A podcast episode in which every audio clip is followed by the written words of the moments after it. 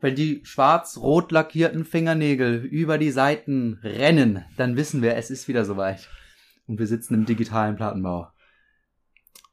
Diesmal ist es nicht wirklich die Platte, ne? Und was nicht wirklich, du hier? nicht wirklich. Was ist das hier in halt Hannover? Einfach, ich weiß nicht, ob das überhaupt als Altbau durchgeht, aber dieses Mal sitzen wir eben nicht in Berlin, in Dennis wunderbarer Plattenbauwohnung, sondern in meiner ähm, Wohnung. Es geht, also wir reden heute über ein Album, das mich schon sehr lange in meinem Leben begleitet.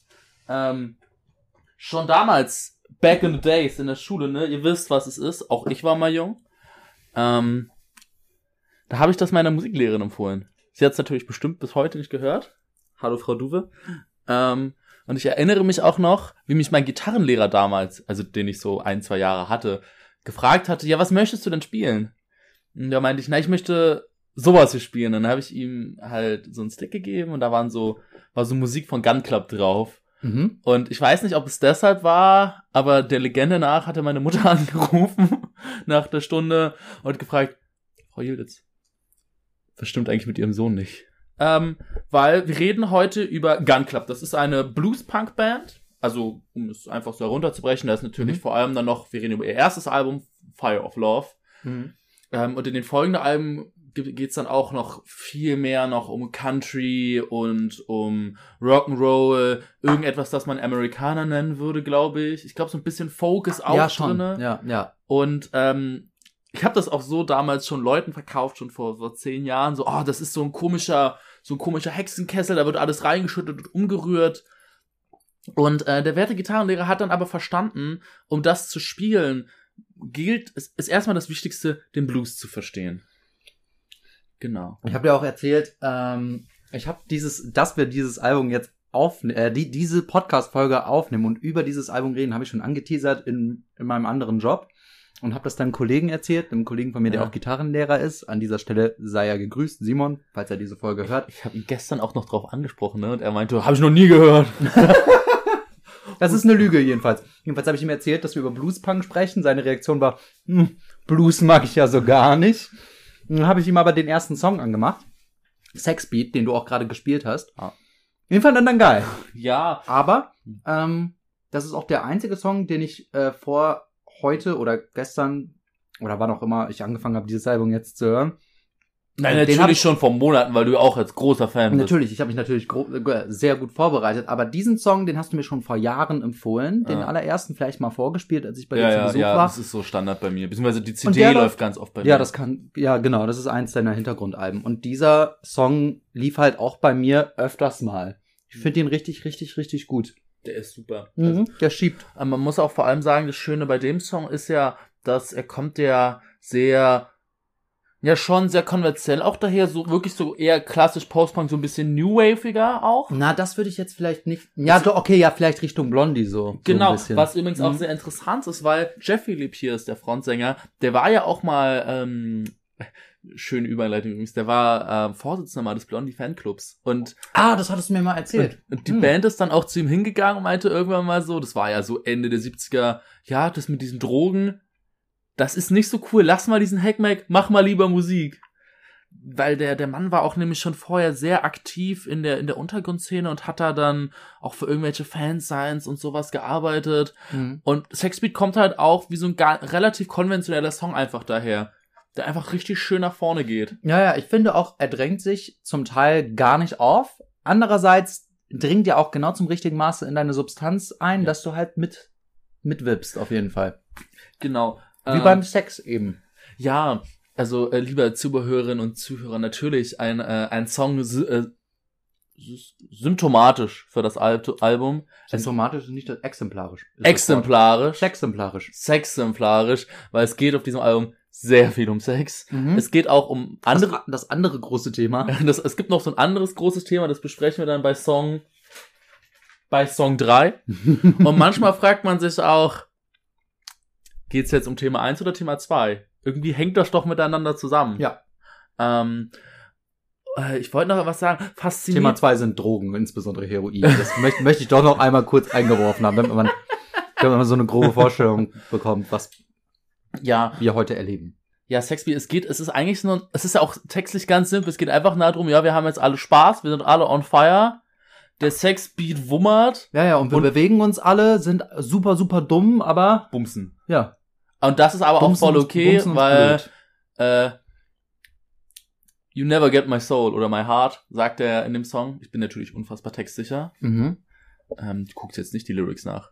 Ich habe sie so nebenbei auf jeden Fall Auch, auch so wundervoll, wundervoll.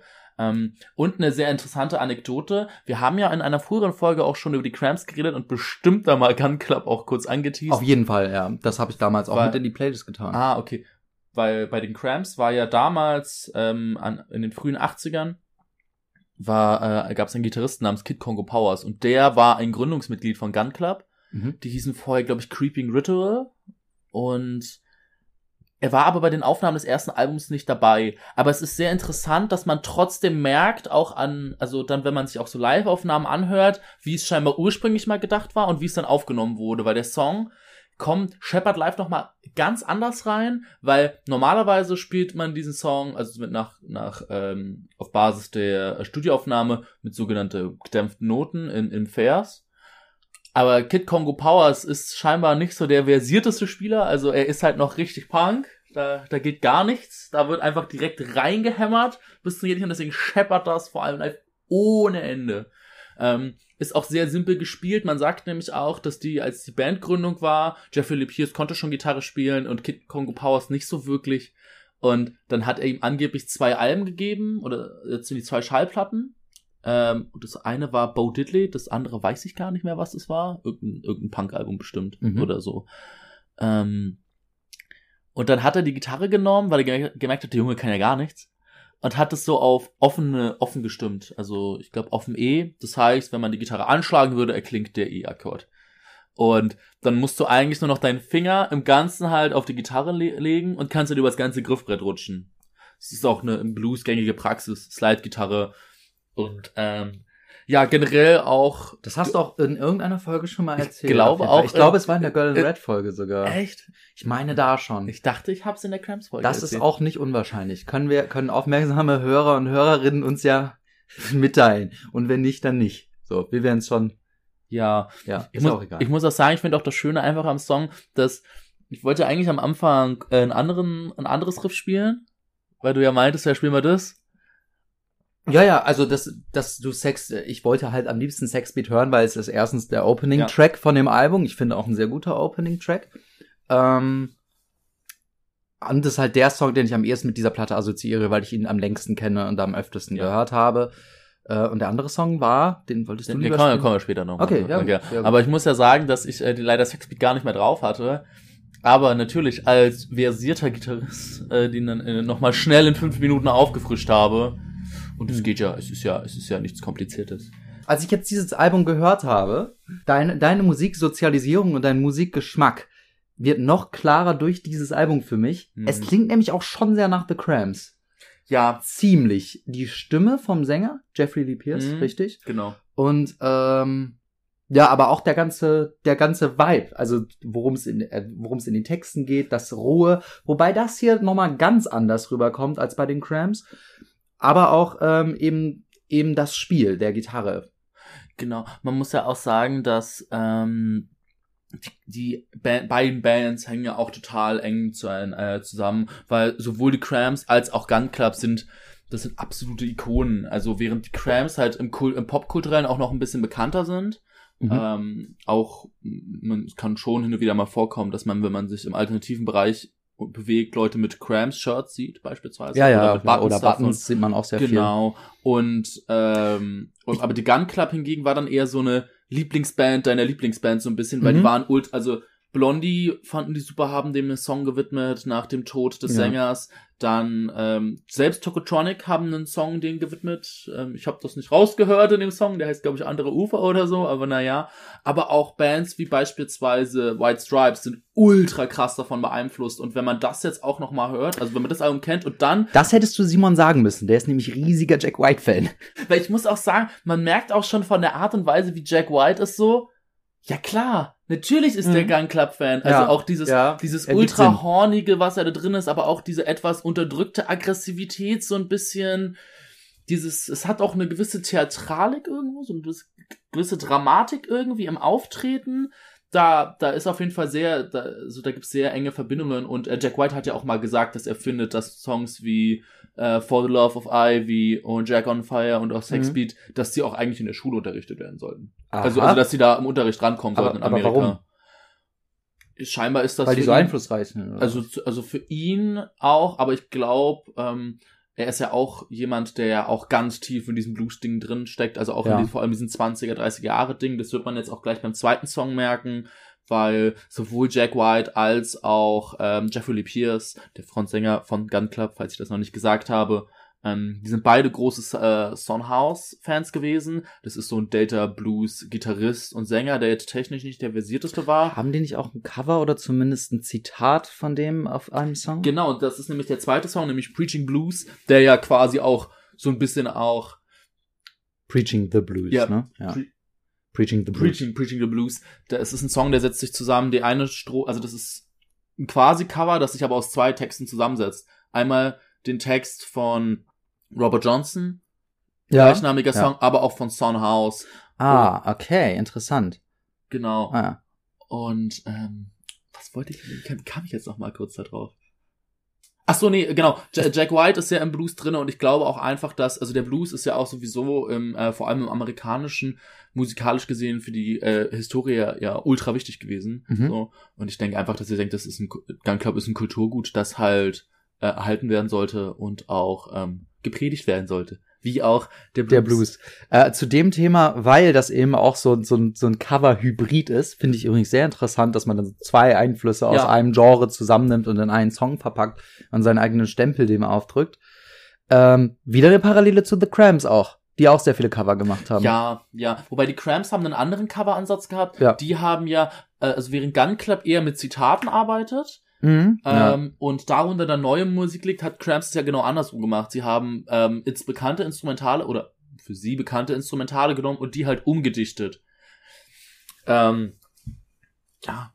Und, und man muss ja übrigens auch sagen, dass sowohl The Cramps als auch Gun Club ja irgendwo einen ähnlichen Kern haben, dahingehend, dass die Cramps zwar sich musikalisch vor allem auf die 50er beziehen, aber die 50er beziehen sich ja auch ganz stark auf Ja. die 20er und 30er durch den Ja. Blues, der von da kommt.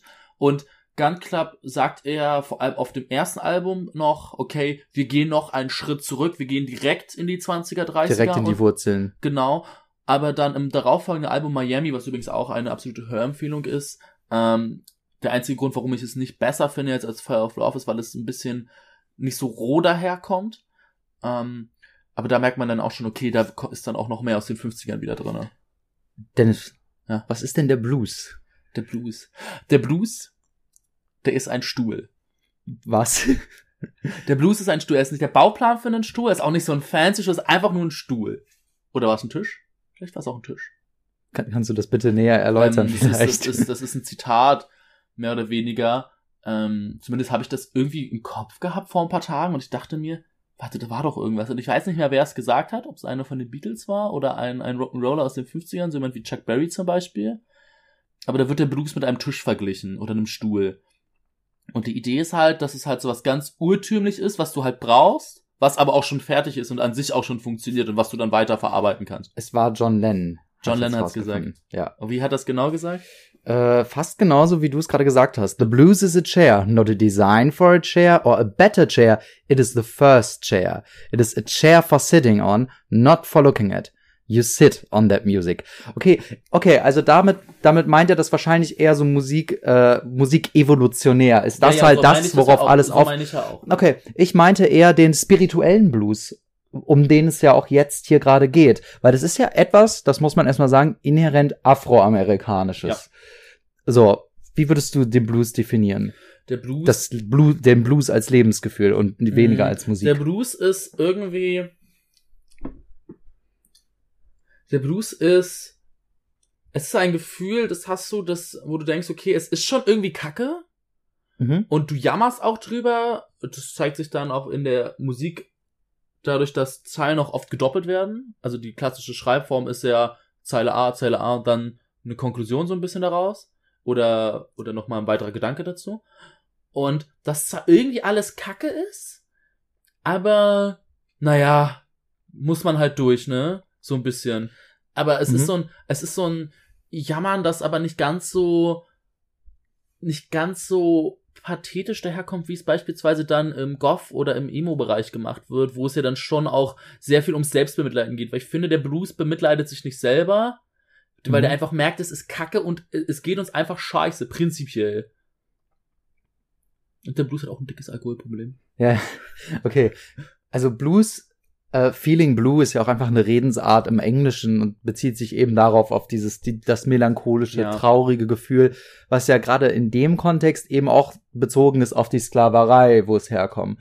Wo es herkommt Ja. ursprünglich. Der Blues hat sich auch weiterentwickelt aus Spirituals und Gospels genau. ja, und klar. Work-Songs eben, in denen es dann eben auch um diese Themen geht. So, wir leben hier jetzt halt auf den Feldern, aber was sollen wir machen? Jetzt rumheulen oder, oder ziehen wir es durch und hoffen auf Ja. bessere Zeiten? Man, man muss ja auch sagen, dass der Blues deswegen ja auch nicht, der Blues ist zwar irgendwo traurig, aber er ist halt nicht, ich würde nicht sagen, dass er direkt depressiv ist, sondern es ist halt wirklich Ja, dieses, Dazu, auch dazu so was ich auch sagen. und es hat auch ein positives Gefühl auch dadurch. Ähm, da, da würde ich dir auch widersprechen mit dem Vergleich zu Goth. Ich würde eher sagen, die Idee des Blues ist etwas, was inhärent wichtig für die Kunst ist. Kunst ist etwas, mit dem du Lebensumstände, auch negative Sachen verarbeitest. Es gibt auch viele Künstler, die sagen, das ist wie Therapie oder Ja, ja. Traumabewältigung. Und es ist eben so eine Bestandsaufnahme von dem, was nicht so gut läuft und du holst es aus deinem System mit Hilfe der Kunst. Ob das jetzt Musik ist, ein Bild, ein Film, was auch immer. Du, du nimmst diesen Frust, den du hast, den Blues eben aus dir heraus und machst damit etwas, was potenziell auch Freude bereiten kann. Du hast nämlich Kunst an der Freude, äh, an der, an, äh, du hast nämlich Freude an der Kunst. Hier, Ja, so rum. Du, du, du äh, singst es und dadurch geht's dir besser und andere Leute hören es oder singen vielleicht mit und empfinden dadurch eine Freude. Ähm, und du kriegst es aus dem System raus. Und das gilt auch für sowas wie Goth oder Emo-Musik. So, das ist dann vielleicht textlich selbstbemitleidender, Mhm. aber es funktioniert auf dieselbe Art. Ja, doch, ja, das verstehe Ja. ich. Ja. Aber ähm, war denn Gun Club eine afroamerikanische Band, Dennis? Nee. ähm, man muss sagen, also ich glaube sowohl Kid Congo Powers als auch Jeffrey Lee Pierce waren beide ähm, Halblatinos. Sa- Sagt man das heutzutage noch so? Halblatinos? Ja, also ich habe öfters auch das Wort Latinx gehört, weil Latino und Latina sind ja gegenderte Formen. Aber ganz viele Latinos Ja. sagen tatsächlich, dass sie diese Formulierung nicht mögen, weil Okay. Latino halt geschlechtsneutral schon ist. Eigentlich. Okay. Also, ja, ich denke, Ähm, Latino ist Und wer sonst, ich muss auch ganz ehrlich sagen, ich weiß halt sonst gar nicht, wer in der Band so alles richtig gespielt hat. Ich weiß, irgendwann hatte, war in der Band mal eine Also- Japanerin dabei. Ähm, ich habe aber auch immer das Gefühl gehabt, dass es gar nicht um, also es geht um niemanden außer um Jeffrey Lee Pierce. Ich verstehe auch nicht, warum er irgendwann mal ein Soloalbum gebracht hat, weil eigentlich war Gun Club schon ein Soloprojekt von ihm. Also Kid Pongo ist auf jeden Fall auch halb Mexikaner. Okay. Genau wie Jeffrey Ja. Pierce. Genau, also sie sind beide nicht afroamerikanisch gewesen und ähm, also vor allem jetzt der Frontsänger nicht. Man muss aber sagen, dass ähm, gerade Jeffrey Pierce ja ultra in diesem Thema halt drinne war. Also er war er war sehr interessiert an den an den 20er 30er Jahren, vor allem halt diese alles was irgendwie auch im Blues Kontext irgendwie so stattfand. Er hat sich interessiert für etwas, das nennt man also auf jeden Fall war er auch generell in diesem Südstaaten-Ding auch irgendwie so ein bisschen drinne. Auch wie, wie über gewisse Dinge geredet wird.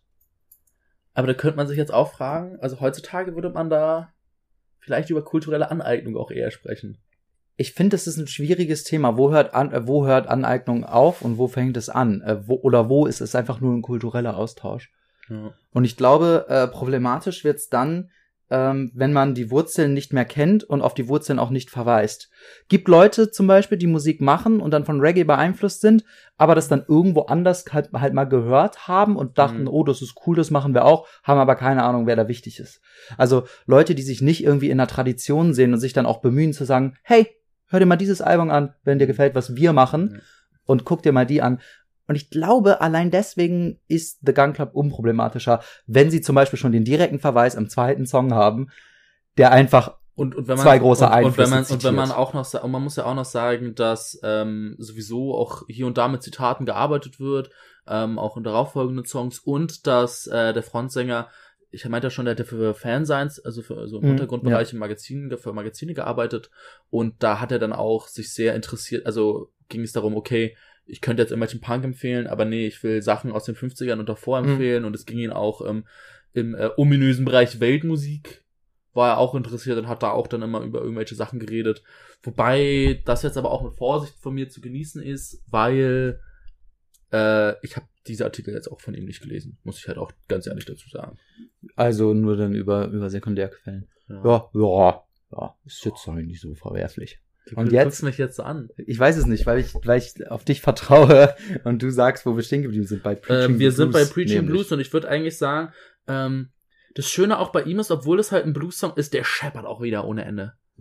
Also ich habe ja auch, ähm, und die sind ja auch bestimmt dann in der Playlist drinne, der Song von Robert Johnson Mhm. und von Sonhouse. Ähm, Robert Johnson auch vielleicht noch mal ganz interessant zu erwähnen als Einfluss dahingehend, dass er ja der Blues-Sänger ist Ja. heutzutage. Also zumindest jetzt auch rückblickend. Klar, es gibt auch Muddy Waters, Howlin' Wolf und B.B. King und wie sie alle heißen, aber wenn es um den Delta Blues geht, ähm, Der, das, der, der Name Delta Blues bezieht sich, glaube ich, übrigens auf das Memphis Delta in, weiß, ähm, es, ist, es- ist der Mississippi in der Nähe von Memphis? Das werde ich jetzt recherchieren nochmal. Also es hing wir sind ein sehr, sehr professioneller Pop Podcast auf jeden Fall. Ja, auf jeden Fall muss man sagen, dass ähm, Robert Johnson einer der Menschen war, wo man gesagt, es gibt ja diese Crossroad-Legende, die besagt, es gibt, Ja. es gibt so eine Ecke, da verweist auch ein Eric Clapton drauf. Und da kann man seine Seele gegen äh, dem Teufel geben und dann erfüllt er ihm zum Beispiel den Wunsch, dass man besser Gitarre spielen kann. Genau, ja. Also es gibt eben die Legende des Robert Johnson, der eben auch viele Songs hat, wie zum Beispiel At the Crossroads, wo es genau darum geht, Genau. sich damals an diese ähm, gekreuzte, diese Straßenkreuzung begibt. Das ist übrigens ein Mythos, den gibt es seit der, äh, seit dem antiken Griechenland, dass du Dämonen oder Geister oder Götter am besten aufrufen kannst an diesen Straßenkreuzungen. Und dann gibt es eben die Legende, dass er seine Seele verkauft hat, Mhm. vorher nicht nicht einen Ton auf der Gitarre zustande bekommen hat. Und Naja, zumindest nicht so gut, genau. Und dann haben sich alle gewundert, warum geht der Junge plötzlich ab. Und man muss Genau. sagen, Robert Johnson auch wirklich immer eine Empfehlung wert. Auch dahingehend interessanter Künstler, weil viele seiner Songs hat er doppelt aufgenommen. Mhm. Ich glaube, es gibt Okay. nur insgesamt 28 Recordings oder so von ihm. Ja, sehr wenig. Und man muss auch sagen, dass die Aufnahmequalität halt echt nicht gut ist, Aber es halt weil die damals, ja, das waren halt die 20er, oder? 20er, drei, ja, 20er waren das, ja. ja. Ja, und das- 28 furchtbare. Qualität, was aber auch irgendwie einen gewissen Charme im Ganzen. ja Es fühlt sich irgendwie so an, wie was, was Verstaubtes irgendwie auszugraben, was sich auch so ein bisschen kenn- verboten kennst du, anfühlt. hast du den, hast du den neuen Elvis-Film gesehen? nee. Okay, Ja. da gibt's auf jeden Fall so eine Szene, da guckt Elvis dann mit seinen Freunden in seiner Kindheit durch so ein Loch in so eine Art kleine Kneipe, Taverne irgendwie rein, so, ein- Mhm. so, ein, so, eine, so ein Gastetablissement. Und da spielt jemand den Blues und das ist auch ein sehr energetischer Moment und der ist auch Mhm. sehr sexuell aufgeladen, interessanterweise auch. Aber was ich ein bisschen verstör oder verstörend, nicht direkt äh, absurd an dieser Szene fand, wie, wie klar dieser Moment war. Weil wenn man sich wirklich den Blues der Zeit anhört, dann ist das, das ist eine sehr raue Angelegenheit, eben auch durch die Aufnahmequalität. Mhm. So. Ähm, ja, war auf jeden Fall ungewohnt. Aber wir werden noch mal später auf die Crossroad-Legende zu sprechen kommen. Bei einem anderen Song. Von Okay. einem anderen Blues-Künstler, der erwähnt wird. Ich werde das jetzt nämlich nicht erwähnen, weil wir Alles gehen klar. jetzt nämlich zum nächsten Song über. Und damit geht's mal wieder um eine der großen Leidenschaften vieler Musiker, vor allem im Punk. An die Hip-Hop-Fans unter, äh, unter unseren Zuschauern, vielleicht kennt ihr diese Droge noch nicht. Sie nennt sich Heroin. Ich habe da mal wirklich drüber nachgedacht, neu, also vor, also noch im Zuge der Aufnahme, wie das denn eigentlich ist mit den Drogen in den verschiedenen Musikszenen. Und während es im Rap ja vor allem Gras ist, aber auch durch neuere Einflüsse ähm, natürlich, was heißt neuere Einflüsse, das ist auch schon seit den 90ern ein Ding, ähm, Codein ja ein großes Ding ist, Xanax ein großes Ding sind, ähm, ist es ja schon im, im Blues, im Jazz, in allem, was irgendwie mit Rock zu tun hat, ja. natürlich auch Dinge wie Gras und so, aber Heroin ist ja auch ein riesiges Ding. Mhm. Was, wo ich auch, ich würde sogar sagen, es ist neben dem Alkohol die Hauptdroge, von der man so hört, oder? Ich weiß nicht. wie Doch, auf jeden Fall. Das ist Nämlich ja eigentlich- genau so war. Und das ist ja auch schon eigentlich relativ extrem, wenn man denkt, okay, ja, Alkohol, da kommt irgendwie jeder dran und so, und okay, diese Hip-Hopper, die kiffen halt. in den 20er Jahren war das halt schwer. So, also Ja, da haben Da, dazu da- kommen wir, da kommen wir auch noch Prohibition später und so, ne? Ja, genau. Ja. Ähm, aber ich finde, Heroin so als eine der großen Szene-Drogen ist ja auch erstmal eine Ansage. Aber es war ja nicht nur im Rock so, auch wie gesagt, im was gemäßigten wie Jazz ja irgendwie auch. Und an dieser Stelle würde ich gerne noch mal eine Parallele ziehen, Mhm. äh, weil äh, genau zwischen diesen beiden Songs ähm, ergibt sich eine Assoziation für mich, die aber auch nur daran liegt, dass ich mich gerade mit einem Regisseur beschäftige. Bist du jetzt bei Promise Me schon? Ja, also zwischen diesen beiden Songs, dem Preach Me the Blues und Promise Me, Mhm. dazwischen, weil das ist eigentlich der perfekte Übergang. Ähm, in Preaching the Blues haben wir eben auch ein religiöses Thema, wo dann gerufen wird, I'm gonna join the Baptist Church und so. Genau. Was du auch nicht so ganz ernst nehmen kannst, wenn du erst einen Song über Sex hast, Ja. über einfach nur blöd ficken und dann ist der Song danach ein Song über Heroin. Ja. Dazwischen sowas Religiöses zu haben, was dann natürlich auch eine Ehrerbietung ist, fühlt sich irgendwie seltsam an. Also zumindest glaubst du der Person, die das singt, das nicht so hundertprozentig. Mhm. Aber es ist gleichzeitig auch irgendwie ehrlich. Ja. Und das ist eine, äh, also die Assoziation für mich ist eben der Regisseur Abel Ferrara, Mhm. der zu derselben Zeit, dieses Album Ich habe kam mich schon 19 gefragt, ob du den jetzt hier noch unterbringst. ich muss- also- die Hyperfiktion muss gespreadet werden. Muss es auf jeden Fall. Ich finde aber, das macht absolut Sinn. Also Abel Ferrara hat auch in dem Jahr 79, glaube ich, seinen ersten Film gedreht, was damals ein Pornofilm war. Also das Album ist auf jeden Fall 1981 erschienen, wie wir jetzt rausgefunden, aber in ungefähr derselben Zeit ist auch äh, Abel Ferrara aktiv geworden, hat angefangen Filme zu drehen und das ist auch jemand, für den dieses Thema Religiosität eine riesig, riesige, riesige Rolle spielt, weil er eben ähm, katholisch erzogen wurde, italienische Eltern, auch eingewandert eben nach Amerika. Ähm, der in New York gelebt hat, wo Drogen und insbesondere Heroin auch ein Riesending waren. Gun Und- sind ja auch aus New York. Ja, genau. Und deswegen, Abel Ferrara hat ähnliche Mucke damals auch gemacht. Bevor er angefangen hat, Filme zu machen, hat er, glaube ich, auch gemalt und eben auch in solchen Punkbands gespielt, die ähnliche Musik gemacht haben tatsächlich. Im CBG. Aber das weiß ich ehrlich gesagt gar nicht. Ich glaube eher so privat, aber ich, das, da bin ich nicht so drin. Aber die haben es auch nicht aufgenommen zum Beispiel, Ah. sondern es war einfach nur so ein, wir sind jetzt eine Band, wir spielen jetzt und es hat nie lange gehalten. Aber zum Beispiel sein Filmkomponist Joe Delia, so haben die sich auch kennengelernt und der hat, macht bis heute seine Soundtracks. Äh, und es gibt zum Beispiel auch diesen Dokumentarfilm, den er gedreht hat über das Chelsea Hotel, das, über das wir auch schon mal geredet haben, wo er dann einen seiner Songs auch spielt von früher. Und das klingt gar nicht so anders wie sowas wie von The Gun Club. Und äh, auch in seinem, in seinem ersten richtigen Debütfilm, sein eigentlicher erster Film war ein Pornofilm, Mhm. Nine Lives of a Wet Pussy, aber in seinem, in seinem offiziellen Debütfilm The Driller Killer, was so ein Slasher-Film aus, äh, in New, der in New York spielt ist, gibt eine Punkband, die unter dem Apartment vom Hauptcharakter übt und da dann eben auch äh, so, so mit Groupies am Gang ist und der, die spielen halt so laut und so nervig, dass der, dass der Hauptcharakter, der Driller Killer, dann irgendwann ausrastet und Leute anfängt mit der Bohrmaschine umzubringen. Ja. Und der wird selber gespielt von Abel Ferrara, der dann in späteren Filmen auch oft dieses Thema Heroinsucht aufgegriffen hat und später in seinem Spätwerk dann eben so Sachen wie, wie kommt man eigentlich damit klar, dass man jetzt sober ist, nichts mehr konsumiert und plötzlich eine Familie hat und so eine Scheiße. Äh, aber die hängen Ja, sehr miteinander zusammen mit diesem New Yorker Punk-Untergrund. Und da spielt eben, wie gesagt, diese Religiosität genauso wie der Drogenkonsum, aber auch der Sex eine riesen, riesen Rolle. Und es ist derselbe Spirit. Also vielleicht auch hier nochmal die Empfehlung an dich, dann so diese frühen Sachen von Abel Ferrara zu gucken, ist auf jeden Fall genau derselbe Du Spirit. willst doch die ganze Zeit, dass ich äh, Driller Killer gucke. Ja, ja, Driller Killer ist auch großartig. Findet man auf YouTube in voller Länge. Das ist ein Slasher, ne? Ja, schon, schon. Aber ich finde ihn sehr guter. Also auch, auch mit Anspruch und so. Das ist doch jetzt Quatsch. Also ich will, ich will einfach den Slasher, ich will ja, dass da ein Atze oder eine Arztin rumrennt, einfach Leute. Ja, ja, Niedermetzelt. ja, das passiert auch. Kannst auch das Gehirn dabei abschalten, aber ich finde, der hat auch viel inhaltlich zu bieten. Ja, das ist Aber- wundervoll. Genau, ähm, und damit Also würde ich sagen, Promised to me. ich verspreche dir, dass es dir gefällt.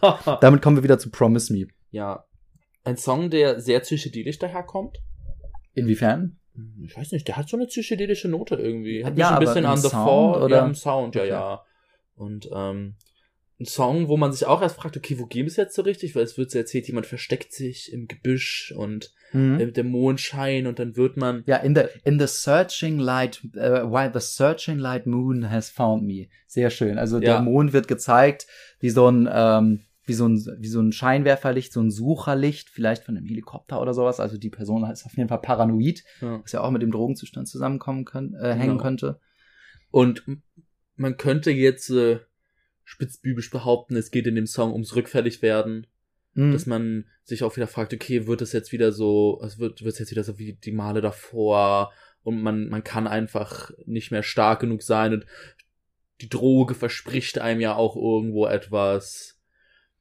Aber man muss das sagen, es fühlt sich halt auch wirklich an wie so ein wie so ein Okay, ich habe jetzt nie mit äh, Entzugserscheinungen so krass, krass zu kämpfen gehabt, aber so ein, so ein Zustand, so ein bisschen, wo man sich fragt, okay, alle, man ist irgendwie so ein bisschen benebelt, man ist einfach auch, vielleicht weil man einfach total fertig ist. Er benutzt auch ganz krass dieses Wort Burning in dem Kontext, was ja auch immer beschrieben wird mit dem, mit dem Beim- Gebrauch von Heroin. Ja. Und ähm, er sagt dann eben, es, es, es fühlt sich an wie Jahre, seitdem ich das letzte Mal weggebrannt bin, sagt er dann eben im Text. Und das sind dann eben diese Entzugserscheinungen. Das, das wird ja auch berichtet in einem, ähm, also einer der Lieblingsautoren meines Wissens von Jeffrey Pierce war ja William Burroughs, ein, ein Beat-Autor, ja, mit dem ich auch im Zuge des Podcasts mir jetzt auch noch mal ein weiteres Buch von ihm durchgelesen habe. Also ich habe jetzt Junkie gelesen und auf der Suche Ah, nach okay. Jade, wo es, äh, wo auch sehr viel über die Heroinszene, vor allem jetzt der 50er Jahre Mhm. erzählt Ja. wird und da Ja. wird auch von Entzügen geredet und wie sich das auch teilweise so anfühlt. Ja, Ähm, also diese ganze New York Sippe ist ja,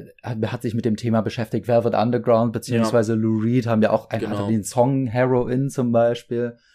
Ähm, wie gesagt, Abel Ferrara auch jemand, der damit zu tun hat.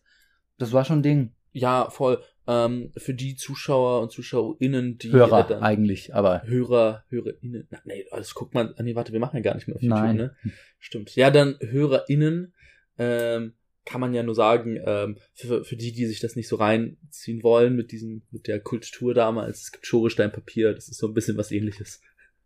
Das findet man auf YouTube. Da erzählt halt ein ehemaliger Heroinabhängiger ähm, so ein bisschen seine Geschichte halt. Ich habe seinen Namen vergessen, wie er heißt. ja, das bringt uns ja viel jetzt gerade. Ne, das Ding heißt halt Schoresteinpapier. Ach so. Da erzählt ein Mann von seinen Erfahrungen und es fühlt sich wirklich auch so an, als würde man Junkie zum Beispiel lesen von William Borrow. Okay. Weil der erzählt, okay, wie kommt man da rein? Was für Leute gibt es? Wie kommt man zu den Drogen an Mhm. sich?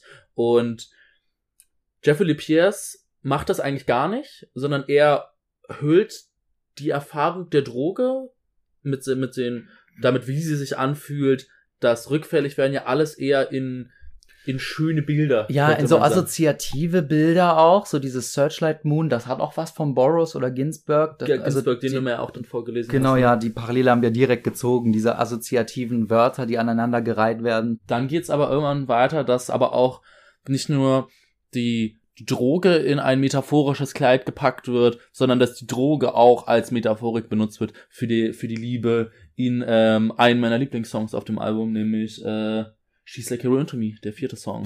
She's like heroin to me. She's like heroin to me. She's like heroin to me. She cannot miss a vein. Der ja scheppert ohne Ende. Der- Du hast gesagt, das ist der Song, der die Leute am ehesten abholt, wenn du versuchst, Genau, Gun ja, Club also heranzuführen. zumindest die letzten Leute, die ich versucht habe, an Gun Club ranzuführen. Also ich habe es erst lange mit Sexbeat immer probiert, weil das ist ein Song, der immer ganz gut geht. Hat auch. bei mir funktioniert. Finde ich auch gut. Finde ich auch gut. Aber ich muss sagen, so auf lange Sicht bleiben dann, habe ich das Gefühl, dann doch eher die Leute bei She's Like Heroin to Me kleben. Mhm.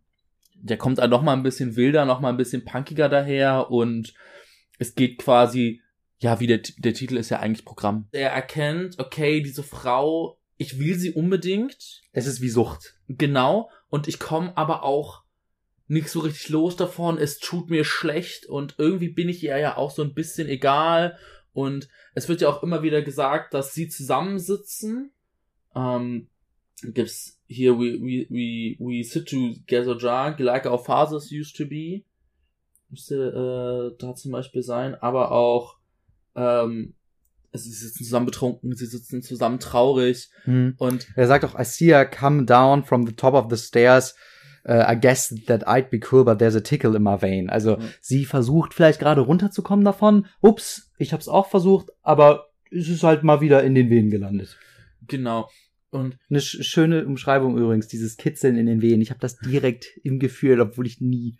Naja, Impfung kennen wir ja. Ja. So. Es gibt da auch, ähm, wenn man sich das, die, die Vinyl mal anguckt, beziehungsweise die CD, ähm, die Vinyl besitze ich übrigens leider immer noch nicht. Es war übrigens eine Qual, an die CD zu kommen, ewig in Deutschland, weil die lange nicht verfügbar war. Ah, krass. Ähm, und ich sie mir dann ähm, von jemandem aus ähm, England hab mitbringen lassen müssen sogar. Cool. Und auf jeden Fall, da sieht man auch, ähm, das ist auch ein T-Shirt-Motiv, du siehst eine Heroinspritze und da ist halt so eine Frau drin und du siehst auch richtig so diesen Ah. den Löffel auch dazu alles und die Streichhölzer. Und ich finde, das ist halt, also ich bin auch jemand, der sehr, wenn er liebt, sehr intensiv liebt. Und ich merke auch wirklich, wenn ich dann mit diesen Leuten, also wenn es dann, dass es ein ultra hochputschen kann und es ist so ein richtiger Rauschzustand, ähm, aber dann baut, flaut das irgendwie ab und es wird nichts, irgendwie warum auch immer. Und ich merke dann aber auch schon manchmal, dass ich bin ja auch ein Mensch, der ja auch so sagt, hey, bei dem, bei, bei vielen Menschen ist es ja auch okay, wenn es dann halt nichts wird, ne? Man kann ja trotzdem noch cool miteinander sein. Aber ich merke trotzdem, dass da, du wirst trotzdem rückfällig teilweise, wenn du diese Leute triffst. So, du siehst sie dann und du merkst dann, okay, das, du bist da emotional jetzt doch wieder plötzlich so tief drin, obwohl du das gar nicht willst, obwohl du dir eigentlich Mhm. gesagt hast, nach so ein paar Wochen, okay, oder ein paar Tagen, okay, ich bin jetzt ein bisschen entspannt, ich bin ein bisschen ausgeglichen, dann ist die Person wieder da und dann trifft man sich, sagen wir mal einmal und du merkst wieder, okay, du bist wieder komplett drauf. Dieses, plötzlich tangiert sich das wieder alles so sehr. Und ich finde Mhm. dieses Bild sehr, sehr, sehr stark an sich einfach auch schon. Ja. Ähm, Was übrigens, wo, wo ich auch schon öfter Ja. gehört habe, ähm, im Gesprächen, weil ich auch meinte, ähm, dass ich mir dieses Bild dann auch von der Frau in der Spritze auch mal tätowieren lassen wollte. Dinge existieren. Dennis, oh, das kann ich mir tätowieren. Aber und dann Plattenbau-Logo tätowieren. Ja, wann? Ja, wann? nee, aber da habe ich dann auch mit Leuten drüber geredet halt so und die meinten auch so, das ist ja das ultra toxische Bild und es geht ja gar nicht. Und Ich weiß nicht, ich weiß nicht, ob das so toxisch, toxisch ist. Ich glaube, es also geht darum, natürlich, dass, dass sie, dass sie, dass sie eine Frau in der Spritze ist. Das haben mir dann Ah, einige gesagt. okay. Das ist halt das Problem. Aber da ja, interessanterweise ist das auch ein Motiv, was bei Trent Reznor von Nine Inch Nails öfters auftaucht, der ja auch Probleme mit Drogen und insbesondere Heroin hatte, natürlich viel später, dann in den 80ern, 90ern, wahrscheinlich eher in den 90ern, bei denen auch immer diese Frauenfiguren auftauchen, die mit der Verführung von der Droge auch zusammenhängen und was sehr Sexuelles haben. Ähm, und ich habe dann irgendwann für mich rausgefunden, dass es oft eigentlich gar nicht um die Frauen geht, sondern dass halt so Insecurities und Ängste der Männer, die diese Songs schreiben, eben auf diese Frauenfigur, diese femme fatale Ja. und eben auch die Droge, das kommt dann irgendwie zusammen in diesem Bild projiziert werden. Und ähm, ich weiß nicht, also es gibt ja auch Leute, also so toxische Männer, die dann so Sachen sagen wie, was machst du nur mit mir? Zu ihren Frauen, so, weil, weil, die nicht merken, Ja. dass es eigentlich von ihnen kommt. Ja. Aber man projiziert ja einfach auch Wünsche und Erwartungen ja, und romantisiert Frauen da, oder, oder Partner in dem Kontext natürlich auch ganz, ganz, ganz krass. Und vor allen Dingen, wenn man zusammen in so einem Drogenkontext hängt, ob das jetzt Alkohol ist, Heroin, was auch immer, das begünstigt natürlich solche Assoziationen dann auch. ja, total. Aber ich finde das eigentlich ein sehr schönes Bild. Ich, Ich find's weiß auch, ich würde das ich, glaube ich auch nicht, ich finde das nicht frauenfeindlich, solange man darüber reflektiert. Ja, also ich glaube, das Problem, das dann, das heutzutage ja vor allem damit ist, weil es ja jetzt auch einfach, weil der Diskurs ja inzwischen auch so weit ist, dass man halt die, äh, sich fragt, okay, aber warum muss es denn jetzt eine Frau sein? Hm? ähm, was ja an sich auch gut ist, aber ja, ich, also ich muss sagen, es ist jetzt auch nicht speziell die Frau. Also ich muss sagen, ähm, bei mir liegt's ja dran, ähm, ich bin zwar ein bisexueller Mensch, aber ich tendiere trotzdem eher zu weiblich, Mhm. weiblich gelesenen Personen so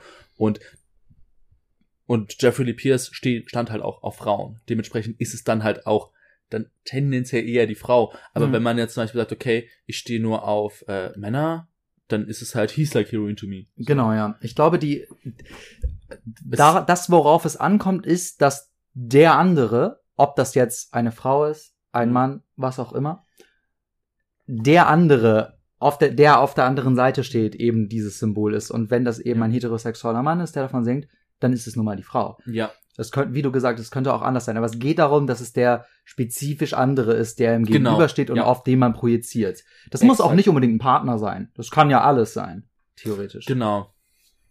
Und In äh, diesem Fall ist es halt ein sexueller Partner. Und zum Thema sexueller Partner, obwohl nicht direkt sexuelle Partner, aber sexuelle, kommen wir zum nächsten Song. For the Love of Ivy. Ja, Lange Zeit mein Lieblingssong. ich habe auch Album. gesehen, gerade als ich mir die Lyrics nochmal angeguckt habe zu She's Like Heroin to E, auch da taucht schon die Zeile auf, She's an Ivy Swimming Pool.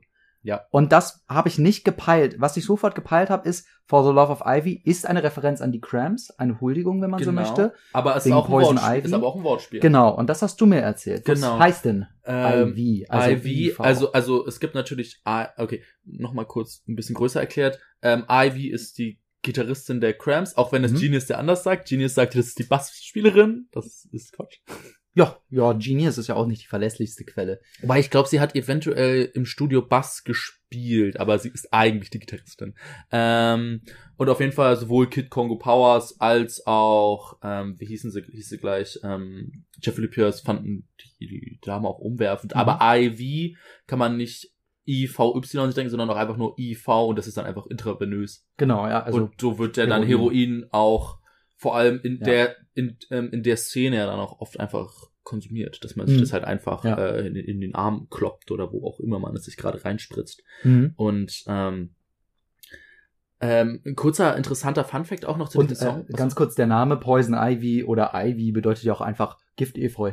Genau. So, das ist eine Pflanze, die ganz schön aussieht, die sich auch viele Leute irgendwie ins Haus stellen oder sowas, ja. die aber halt giftig ist. Aber, auch. aber das ist ja dann auch witzig, weil wenn man dann nämlich dann sagt Poison Ivy, also Poison, also Gift Mhm. IV ist ja dann Ja, intravenöses Ja, Gift. ist auch interessant. Also die Leute wissen halt, da, dass sie sich damit kaputt machen, aber man ist dann eben addicted. Und ich, also natürlich hat jede Drau Droge ja auch einen Rausch, Ja. der dann ja irgendwie auch ein Für bietet. Ob das jetzt, ob sich das rechnet, ist eine andere Frage. Aber es gibt ja auch immer Gründe, warum man diese Drogen nimmt. Genau. Und ähm, Genauso wie auch eine toxische Beziehung. Hat auch seine guten Momente. Oh, so. Wie würden sie in der DDR sagen, auch die ehemaligen DDR-BürgerInnen sagen, war ja nicht alles schlecht. Ähm, nee, was ich noch kurz zu den Cramps noch sagen wollte an sich, wenn ich das jetzt richtig Hm. im Kopf habe, der Herr, der jetzt auf diesem Album Gitarre gespielt hat, der wollte, glaube ich, auch zuerst zu den Cramps. Kann sehr gut sein. Also sowas habe ich auch in der Art gehört.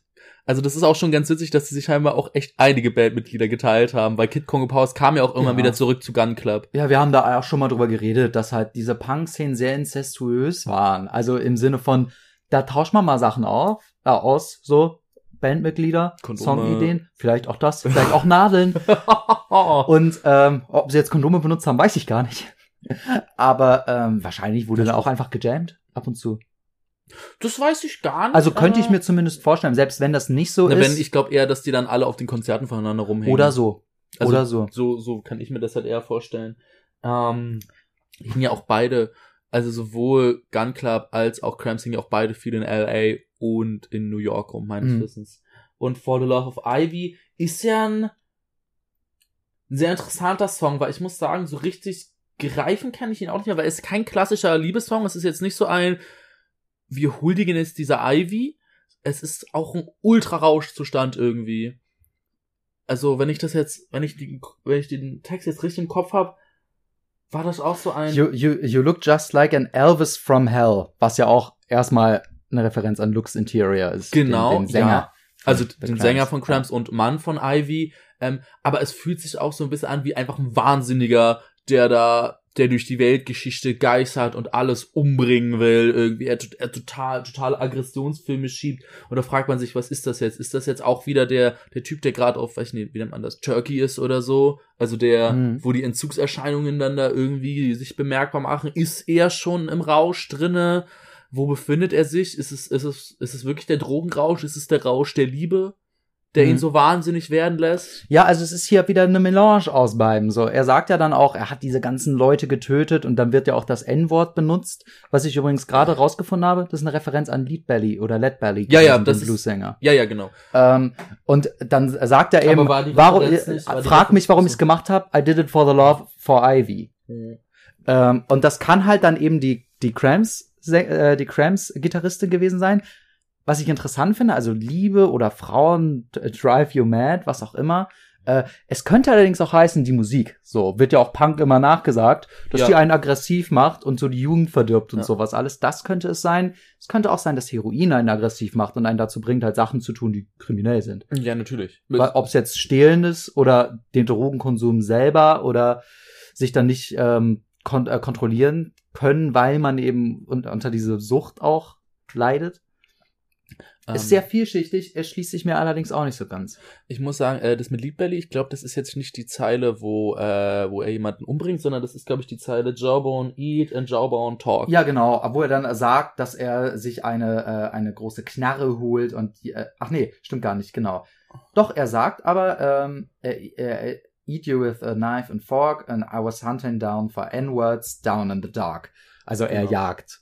Ja, ja. Ähm, wobei, also ich habe gerade über die Zeile habe ich mich ähm, schon ein, äh, schon versucht ein bisschen zu belesen, weil ich mich auch gefragt habe, okay, warum ist das da jetzt drin? Und ich habe da wirklich alles Mögliche drin gelesen, also von wegen das ist Rassismus bi- bis über hin zu Ja, das ist ein das ist ein Joke gewesen, also ein Rassi also es ist einfach nur reiner Rassismus oder es ist ein ironisch gemeinter überspitzter ähm, Ja, so- Joke im Sinne von So eine, so eine Kunsthaltung dann eben auch. ja, das, naja, die Punks haben ja generell auch mitunter eine provokante Art an Ja. den Tag gelegt und da ist ja irgendwo, die Idee des Jokes war, glaube ich, dass sie mal gesagt hat, naja, eine Person mit dunkler Hautfarbe im Dunkeln zu jagen, was ultra geschmacklos ist Ach natürlich. so, ja, ja. Ich habe da wirklich Das einiges habe ich gar gelesen nicht gesehen, ja. und Ja, ähm, kann, ja, kann ich verstehen. Ja, aber man- stimmt. Aber ähm, ich habe auch gelesen, dass es auch einfach ähm, eine Referenz, also an sich auch ist einfach an die Art, an diese ganze Southern-Gothic-Geschichte irgendwie auch so ein bisschen, was auch in Ja. den Südstaaten und so alles spielt, wo er ja auch Mindset-mäßig ja auch drinne war. Ja, klar. Ich, ich muss aber gerade sagen, mag geschmacklos sein, Hm. aber es ist auch nicht blöde. Also zu, zu sagen, man jagt etwas, was vom Dunkeln eben dunkel ist. Also Das, etwas, ist das schwer du nicht finden das kannst. klingt wie ja. etwas, etwas nicht zu bekommen ja. also, oder das Gefühl haben, nach etwas zu greifen, was, woran man eben nicht drankommt. Hier in diesem Kontext ist es allerdings ja auch ganz klar eine Referenz. Es ist ein Zitat, so von, Okay. von einem anderen Sänger. okay, gut. Ähm, erstens das erstmal Mhm. und da müsste man vielleicht eher den Lead Belly oder Led Belly Song analysieren. Habe ich jetzt nicht gehört. naja, man muss aber, machen. Le- Led Belly ist, ähm, ist aber auch halt ein Data Blues Sänger. Ja, ja, genau, ja. Also deswegen ähm, wieder ein Einfluss, der dann eben auch afroamerikanischer Natur ist ähm, oder in diesen Kontext einzuordnen ist. Ähm, äh, das N-Wort wird allerdings öfters benutzt in diesem Album und ich habe mir da auch Gedanken zu gemacht. Mhm. Und es ist schon so, da haben wir vorhin schon drüber geredet, dass man ja im Zuge des Diskurses um dieses Wort eben auch ähm, oft Leute hört, die eben weiß sind, aber in einem, mit ähm, einem afroamerikanischen Freundeskreis aufgewachsen sind. Auch vor allen Dingen in diesem Südstaaten, eher ländlicheren Bereich oder in Städten, wo es dann Gangs gibt und sowas, wo man sich einfach gegenseitig so nennt und das Wort eher benutzt wie ein Alter oder ein Bro. ja. Ähm, und Leute, die dann eben weiß sind und in so einem Kontext aufgewachsen sind, benutzen das Wort, haben es nie irgendwie anders gelernt, meinen es nicht böse, weil das eben in diesen kulturellen Kontext gehört, wo es auch Schwarze dann eben benutzen füreinander. Ähm, die, und die werden dann irgendwann damit konfrontiert, dass es sich eigentlich nicht ziemt, für eine weiße Person das zu Ja. benutzen, kannten es aber bisher halt nicht anders. Und das ist so diese interessante die Grauzone, die Leute immer leicht vergessen. Natürlich gehört es sich nicht jetzt für eine Mhm. Person, die gar nichts mit diesem Kontext zu tun hat, das Wort zu benutzen, weil es eben beleidigend Ja. ist. Ja. Aber wenn du eben auch in diesem Kontext aufgewachsen bist und dann vielleicht selber nicht äh, nicht schwarz bist, aber es halt so kennst und nur Freunde hast, die so miteinander reden da krass dann ja integriert in bist. diesem Kontext ja dann auch bewegt. Also er ist auch nach Ja, Jamaika du zum Beispiel erzählt. auch gefahren, um da, ähm, er hat auch Reggae-Künstler und sowas alles Mhm. getroffen, weil er ja auch sich für diesen, also ich habe es als Weltmusik jetzt einfach mal betitelt, Ja. halt, weil er sich dafür interessiert hat, so. Ja, und man muss Und ja auch auch sagen, als Halbmexikaner, das ist jetzt vielleicht nicht vergleichbar mit, mit, der, mit der Geschichte der Afroamerikaner, mit der Sklaverei und so. Ja. Aber auch die werden ja mitunter sehr krass diskriminiert Ja. in Amerika. Ich weiß jetzt nicht, inwiefern Jeffrey Lee Pierce und Kid Congo Powers damit zu kämpfen hatten. Mhm. Aber ich finde es schon bezeichnet, dass diese Band dann nicht so bekannt ist. ja, also, So, also es, und die Cramps, die halt weiß waren, mehr. Also es ist, könnte auch, es könnte ist vielleicht nicht unwahrscheinlich. Man muss ja auch sagen, dass ähm, ich glaube, die Drogenprobleme von Gun Club und das, das, äh, die wechselnde Besetzung waren ja eh ein Problem, muss man sagen. Und ähm, ich glaube aber auch gelesen zu haben, dass das auch für äh, Firmen, also für Musikfirmen halt nicht so Ja, okay. Ja, war. gut, so. Also wie viele andere Musiker und Bands haben Probleme mit Heroin und Drogen und das hat, war damals kein Problem. Also damals war ja, waren die Firmen ja auch komplett anders strukturiert. Also jeder hat ja gedrückt und, und Ja, alles. ja, aber ich meine jetzt auch, ähm, dass das, also halt die, der Rassismus und der Sexismusvorwurf halt. Ja, Das meine ich halt. okay, da weiß ich ehrlich gesagt nicht. Ich weiß wie da auch nicht, wie die wie da Szene- zur Zeit da Ja. die, das, das gewesen ist, ja. Eine Frage habe ich noch. Mhm. Wir haben ja jetzt hier mehrere Name Drops gehabt in diesem Song. Ähm, Ivy, Elvis, beziehungsweise ähm, like Elvis from Hell. In dem ersten Song Sex Beat sind auch schon ganz viele Namen drin. Deborah erinnere ich mich. Deborah könnte. Jack, glaube ich. Und da frage ich mich, warum diese ganzen Namen eigentlich?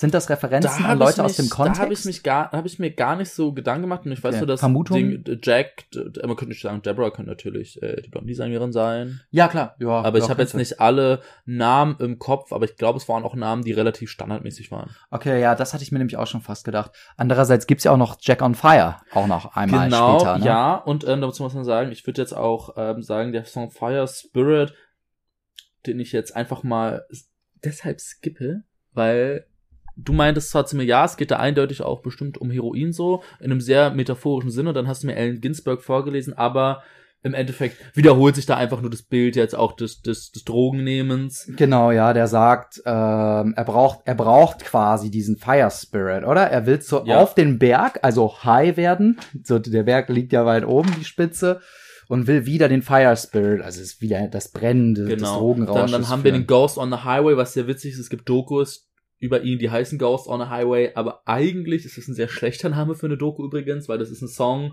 Hä, willst du jetzt schon weitergehen? Ja, ich, würd Ich wollte noch eine Sache zu Ja, Fire na, Spirit sag sagen. Fire die ich sehr interessant fand, weil was in diesem Song wieder sehr präsent ist, ist die Geografie, die immer wieder auftaucht in den, Ja. in den Songs.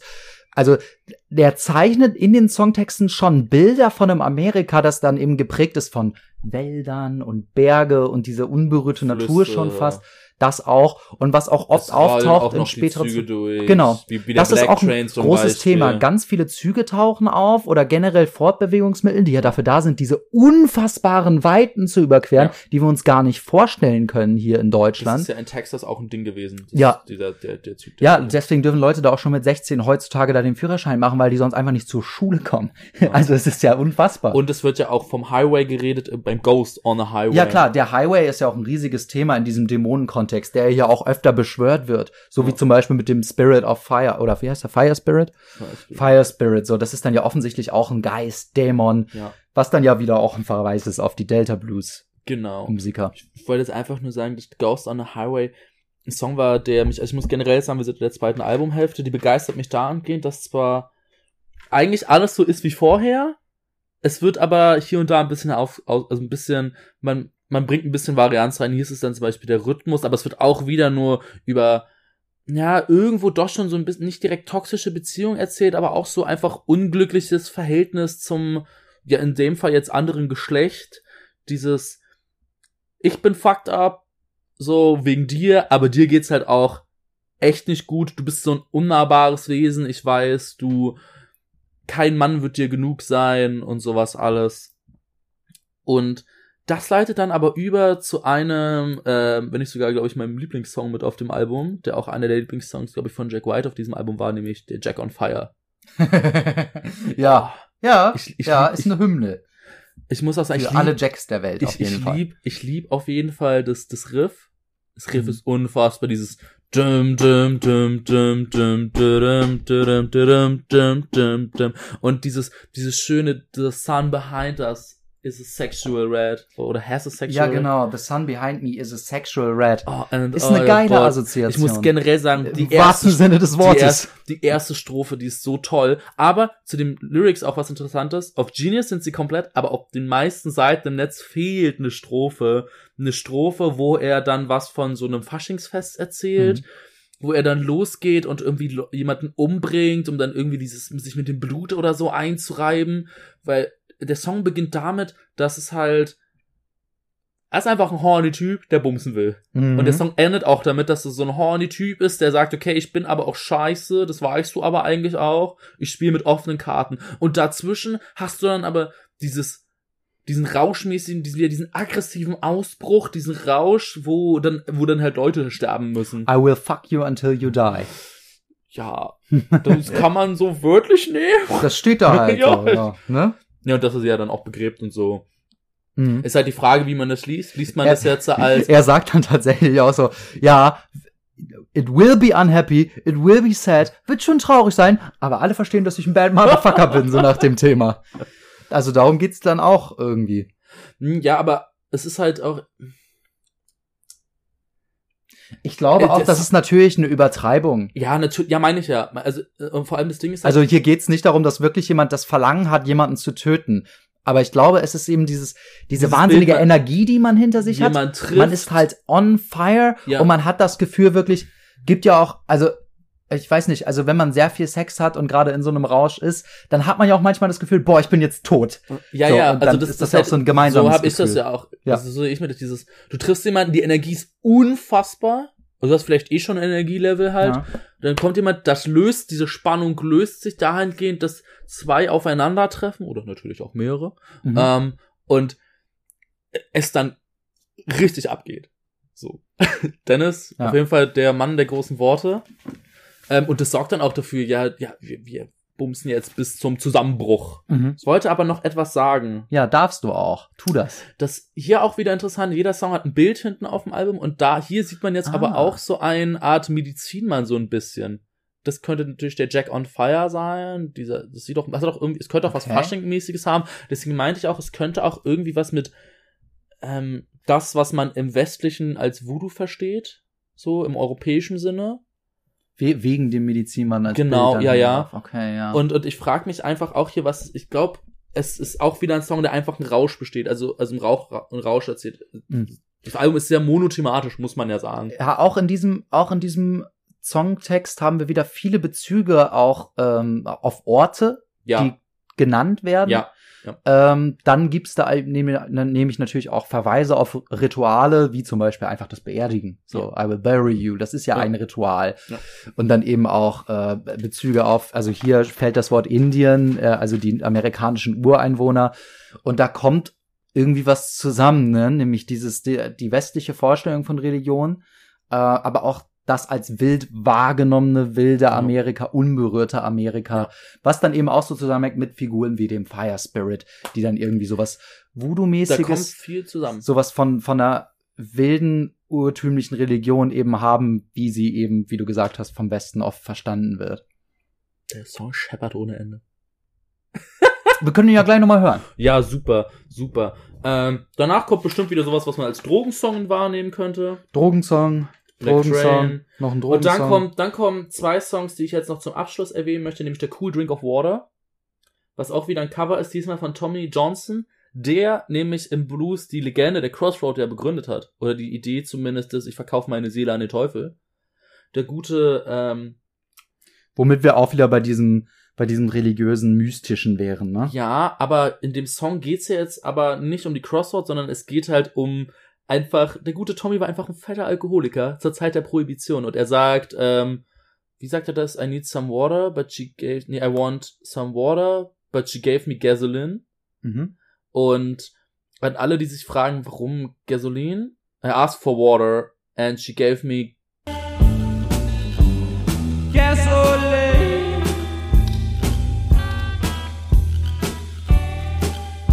ähm, das liegt daran zur Zeit der Prohibition. Also Gasoline ist halt Benzin, Genau, ne? mehr oder weniger. Ja. Und daraus hat man auch damals quasi Schnaps gemacht. Und ähm, vor allem Tommy Johnson ähm, hat das ganz gerne getrunken. Eigentlich sein bekanntester Hot Hit war, glaube ich, der Hit, mehr oder weniger, war der Canon Heat Blues. Und das ist auch schon, man weiß, okay, ich tue mir da hier gerade auch echt was, was, was Schlechtes, aber ich bin halt auch einfach abhängig. Und man muss ja sagen, Jeff, also von daher ist dieses Cover sehr passend, weil generell die Cover sind sehr gut gewählt. Einmal dieses, wir predigen den Blues und dann aber auch, ich bin ein Mensch des Exzesses, ich bin ein Abhängiger. Ja, wobei, was man hier nochmal sagen muss, ist, hier ist ja eine unterschiedliche Erwartungshaltung auf jeden Fall drin. So, er hat nach Wasser gefragt. Aber er hat Gasoline bekommen. Naja, die Frage, ich Also es geht ja, geht ja darum, dass man irgendwie auch äh, sich, sich überschätzt, glaube ich, in diesem ja, Konsum. äh, ja, aber auch, dass man, dass man, aber auch die, das Abhängigkeitsgefühl ein bisschen unterschätzt, weil ja, ja, ich das weiß, meine du ich. kennst auch, auch das das, du ich. kennst auch, auch das Gefühl, du läufst so rum und sagst, ja, heute trinke ich nichts, ne? Ja, bring mir mal ein Wasser mehr oder weniger, aber dann sitzt du halt plötzlich dann vor deinem zweiten oder dritten Bier. War das gerade eine Anspielung auf gestern? äh, nee, das ist eigentlich eine Anspielung äh, sowohl an mich natürlich auch, aber als auch äh, an einen guten Freund, der auch schon sagt, ach, morgen fange ich ein ganz neues Leben an. Heute, heute, heute mache ich mal ganz ruhig, heute trinke ich nichts. Und dann übertreibt man es halt doch wieder. Ähm, ich finde die Zeile einfach wirklich echt schön. Ja, du hast mir das ja auch im, im Voraus schon mal erzählt, weil du dich gar nicht zurückhalten konntest, was mit deiner, was deine Euphorie angeht. Ja, und dann kommt Goodbye Johnny, der, wo man jetzt denken könnte, okay, den Song vergesse ich übrigens jedes Mal, dass er drauf ist. ähm, Äh, ich möchte noch mal kurz was, Ja. glaube ich, zu Gasoline sagen. Also Alkohol ist ja auch brennbar. Ja. Besonders dieser hochprozentuale Gasolin erst recht. Oh, kommt jetzt wieder das, das, das Symbol, das Bild des Feuers? Ja, auf jeden Fall. Also es passt ja genau wieder zu diesem, also es ist halt hochentzündlich. Und was passiert, wenn dieses Gasolin dann plötzlich in den Venen ist, im Körper, dann ist man halt der Jack on Fire. Und dann ruft man den Fire Spirit an. Also das ist, ich finde, das hängt auch ganz krass zusammen mit der sengenden Hitze. Also ich denke bei dem ganzen Album soundästhetisch, das hat schon auch irgendwie was von Western. Und die Bilder, Ja, die gerade da ja. gezeigt werden, das ist sandig, das ist heiß, da sind auch immer wieder Verweise auf irgendwie Moskitoschwärme Aber auch wie dieser Song gespielt wird, der ist ja sehr ruhig, könnte man sagen, so im Sinne von, ich liege gerade in der Hitze, ich bin irgendwo komplett fertig, Mhm. die Sonne brennt mir auf dem Schädel, vielleicht konnte ich mich irgendwo reinschleppen Ja. in eine. Taverne und äh, ja, ich will eigentlich nur ein Wasser, aber jetzt steht hier plötzlich schon wieder dieser, dieser, dieses Gasolin vor mir. Man muss sagen, das Album schafft es und jetzt auch vor allem mit dem letzten Song, wo ich mich frage, ob ist er so gut platziert, aber ich wüsste nicht, wo ich ihn besser platzieren könnte. Ähm, es ist einfach eine, eine Welt, die da geschaffen wird. Und ich muss ja sagen, also ich, ich habe mich auch gefragt, warum ist es gerade dieses Album, das ich so gut finde? Und ich merke aber auch, dass es einfach ästhetisch wirklich auch, sei es jetzt, äh, seien es die Comics, die ich lese, seien es die Platten, die ich höre, se- seien es auch viele Filme, die ich mag, aber auch ähm, Bücher, die ich lese. Was, was mich begeistert, sind diese, diese Figuren, die sich irgendwie so an einem Rand der Gesellschaft so ein bisschen befinden. Ja, die Aber- Outsider. Genau, aber dieses Outsider-Ding auch so als, irgendwie als, es, es ist eine Welt auch. Jetzt nicht immer unbedingt eine schöne Welt, Hm. aber es ist halt etwas, was du auch sehr greifbar machen kannst. Ich finde, deswegen habe ich auch William Borrow erwähnt, aber auch zum Beispiel ein Bukowski oder auch ähm, der Film äh, Mean Street zum Beispiel. Mhm. Ähm, Ferrara ist auch einer, der auch zu Outsidern gehört und Outsider-Art gemacht hat und ja, da oder starke auch Bezüge zu hast. Supermarkt oder ähm, Ja, oder Großartiger Film übrigens. Ja, oder auch manche, manche Comics, zum Beispiel im Zuge der von Marvel Knights. Das sind Sachen, äh, Mhm. Konstantin zum Beispiel. Oder Naja, Konstantin ist jetzt DC, aber ja. ja, ja. ja, auch, ja klar. DC aber, aber ich meine, aber es ist ja die ähnliche, eine ähnliche Ästhetik, Ja, dieses Outsider-Ding. Und ich muss sagen, das fasziniert mich so sehr. Und dann hast du als Abschluss Ja, halt, same, same. dann hast du am Abschluss halt Goodbye Johnny, wo er quasi jemanden sagt, ich muss jetzt hier einfach weg. So, ciao. Es war, Mhm. es war, ne, es war hier schön, aber ich merke auch, geht nicht. Und das ist quasi sein, sein Abschied aus New York und er geht nach LA. Also, und das ist eigentlich interessant, dass er das Song ganz am Ende ist, weil eigentlich ist, beschreibt der Song ja quasi nicht nur, also das Album nicht New York. Aber der Abschied von New York ist ganz am Ende. Obwohl natürlich auch das Drogending krass mit New York zusammenhängt. Aber. Ich frage mich, ob New York für ihn auch einfach dieses Valley ist, dieses hitzige, dieses, äh, es wird ja auch in New York im Sommer wahnsinnig heiß, Hm. einfach weil die St Stadt auch so dicht ist. Ähm, ein guter Film, der, in dem das zum Beispiel eingefangen wird, ist Do the Right Thing von Spike Lee. Aber äh, das hat ja auch irgendwie schon was Westernmäßiges. Und er benutzt ja eben auch dieses, dieses ausgedörrte, leere Land von Amerika durchgehend als Metapher für die Sucht. Hm. Also flieht er dann wirklich aus, also ja, vielleicht flieht er de facto aus New York, aber er flieht halt im Kontext des Albums schon auch da raus. Ja, ja, ja, aus also dem- aus, ja. aus dieser, was, diesem Land. was auch interessant ist, weil das folgende Album Miami ist, glaube ich, größtenteils in einem Krankenhaus entstanden, weil es ihm Ah. körperlich sehr schlecht ging, wenn ich das Ja. richtig weiß. Da wurde er dann auch besucht von äh, Chris Stein, Stein der Ja, ja, und ich glaube auch Deborah Harry. Und ähm, Also von Blondie. Die. Genau, von Blondie. Und ähm, das nächste Album heißt ja dann Miami.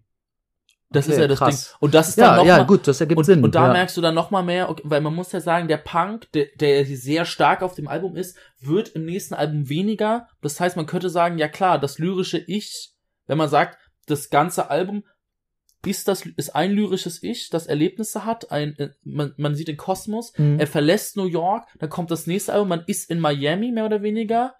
Man ist gereist durch Amerika, das heißt, natürlich hat man dann auch, nimmt der Punk ab, weil du bist weg von New York, was ja die Punk-Hochburg war. Mhm. Und plötzlich hast du mehr Rock'n'Roll dann drin, du hast mehr dieses Country-Ding alles drinne und so. Und ähm, würde auf jeden Fall so schon, schon Sinn ergeben. Ich finde auch. Man muss ja auch sagen, was bezeichnend für die Songs ist, ist, dass die soundästhetisch erstmal sehr nah beieinander Ja. sind.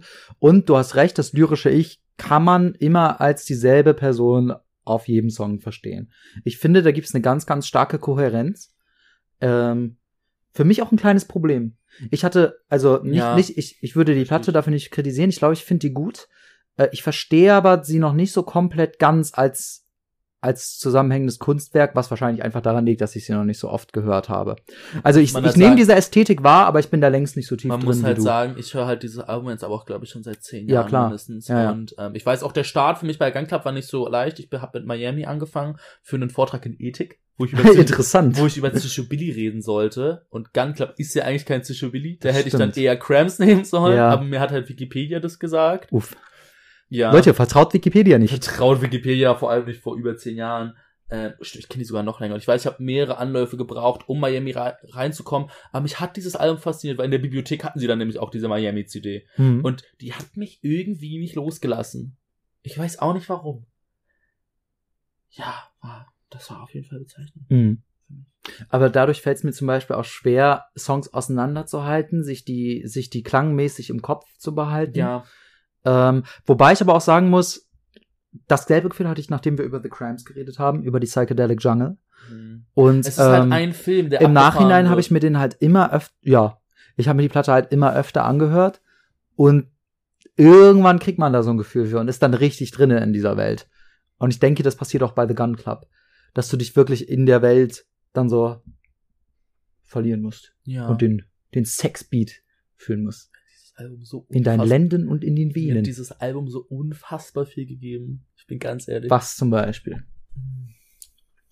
Es ist auch einfach ein Halt für mich gewesen irgendwo. Also ich bin jetzt nie jemand, der jetzt so sich wie so ein, auch wenn es jetzt stereotypisch klingt, wie ein Casper The Cure-Fan war oder ein Lil Peep-Fan hingesetzt hat und oh, und jetzt die Texte und das gibt mir jetzt so viel, sondern es ist einfach dieses, diese Ästhetik. Ich glaube, ich habe auch einfach un unterbewusst gespürt, ich bin, aber ich würde ja auch schon sagen, ich bin ja auch schon ein bisschen so ähnlich wie das lyrische Ich, dahingehend, dass ich ja auch ein irgendwo exzessiver Mensch auch sehr bin, Mhm. ähm, seien es jetzt äh, ähm, gewisse Konsummittel, sei es das Zwischenmenschliche halt auch, aber auch, dass ich mich ja auch schon nach gewissen Ästhetiken auch einfach sehne, die, die ja Mhm. auch Jeffrey Pierce natürlich dann auch hat, weil er die ja auch so aufzeichnet.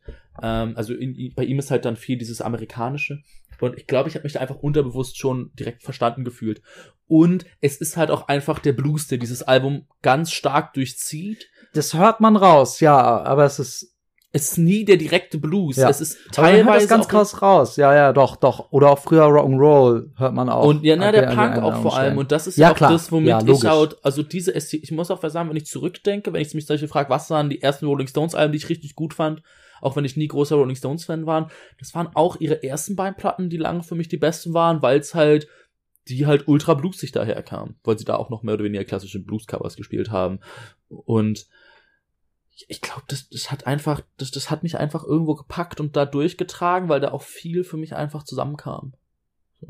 Ja. Und, und ich muss auch sagen, es sind auch einfach sowohl Miami als auch Fire of Love sind auch Alben, die man auch eigentlich immer wieder auch mal so ein bisschen nebenbei laufen lassen kann. Also ich weiß auch ganz genau, wie ich durch Ja. meine Wohnung wusel und die dann laufen lasse. Ja, Und es Ja. ist auch immer so, dass ich auch Monate habe, da höre ich die dann gar nicht, aber ich komme immer wieder dazu zurück. Und wenn ich sie dann höre, ich höre das, es ist ganz selten, dass ich dann eins der beiden Alben nur einmal höre, sondern ich höre dann ganz, ganz oft ganz viel. Ich habe mich auch neulich von einer Freundin tätowieren lassen und da hat dann, ähm, habe ich auch eine Playlist zusammengestellt und da habe ich auch erst wieder gemerkt, ich kenne auch nicht jeden Gun Club Song, muss ich auch ganz ehrlich sagen, aber ich habe dann auch wieder Dinge für mich wiederentdeckt und jetzt auch im Zuge halt des Podcasts, weil das ist ja jetzt keine vier Wochen auseinander gewesen, dieses Tätowieren und dieser Podcast, auch wieder sehr viel Gun Club gehört. Und das, Ja. das, das, Ja, trägt, also, das trägt einen einfach wenn mit. du Gun Club hörst und währenddessen eine Nadel in die Haut kriegst, ist das auf jeden Fall, Ah, schon ultra hot. das passt schon. Ah, super. Okay. Noch irgendwelche abschließenden Worte. Eine Frage habe ich noch. Ja. Warum heißen die ja nicht The Gun Club? Ähm, Ist das so ein Cowboy-Ding? Oder? ich weiß es auch nicht. Die hießen ja vorher Creeping Ritual und ich fand es auch eigentlich ein besserer Name irgendwie. Ja, ich sehe es auf jeden Fall. Also das Creeping Ritual ist ja sowas wie eben auch der, der Fire Spirit. Aber ich glaube, dass ich glaube, dass der Gun Club sich Gun Club geht besser über die Zunge auf jeden Fall. erstens das und zweitens, ich glaube, es hat auch einfach Vermarktungsgründe. Also jetzt mal ganz stumpf gesagt. Aber äh, es, hier wird ja auch, also es tauchen ja öfters irgendwie Knarren auf, mit denen dann Leute gejagt werden und sowas im Wahn und Amis sowas. lieben halt Waffen. Ja, ja, klar. Ja, doch, ja, stimmt. Vielleicht ist es so ein uramerikanisches Ding. Warum nicht? Ja, gehört ja zur Verfassung dazu, Leute einfach abzuknallen Wir und so. hören jetzt gleich erstmal Miami. Abgesehen davon ist ja so eine Knarre auch immer ein Phallus-Symbol. Ja. Ja. Der verlängerte Arm der Gerechtigkeit. Kann man so nennen. Das Album ist so toll. Auf jeden Fall, wir sind durch. Äh, wir merken auch, wie der Fire Spirit uns so langsam verlässt. Wir werden ein bisschen Es ist, es entspannter. ist so scheiße heiß in dieser Wohnung. Boah. ich frage auch gleich nochmal nach Wasser, weil der Orangensaft, mit dem wir uns gerade äh, ein, ein, ein, ein reingedrückt haben, vitaminmäßig, der ist jetzt zur Neide gegangen. Aber Ähm, Dennis, Hm, du kriegst von mir kein Wasser. was krieg ich denn? Du kriegst von mir ein bisschen Benzin. Er nimmt keine Benzin. Was? Ich habe gerade kein Wort verstanden. Kennst du nicht diesen Benzinsong? Nein. Gut, dann auch die Hörer und Hörer, nee, HörerInnen, die den Song auch nicht kennen, Benzin. Wir sind jetzt durch mit der Folge. Ihr hört jetzt entweder Gun Club oder Benzin. Nein, ihr hört jetzt Gun Club und du, Jonas, hörst jetzt gleich erstmal den Benzin-Song. Das ist so ein deutscher Hyperpop-Song, aber so auf Techno-mäßig. Oh, das klingt gut.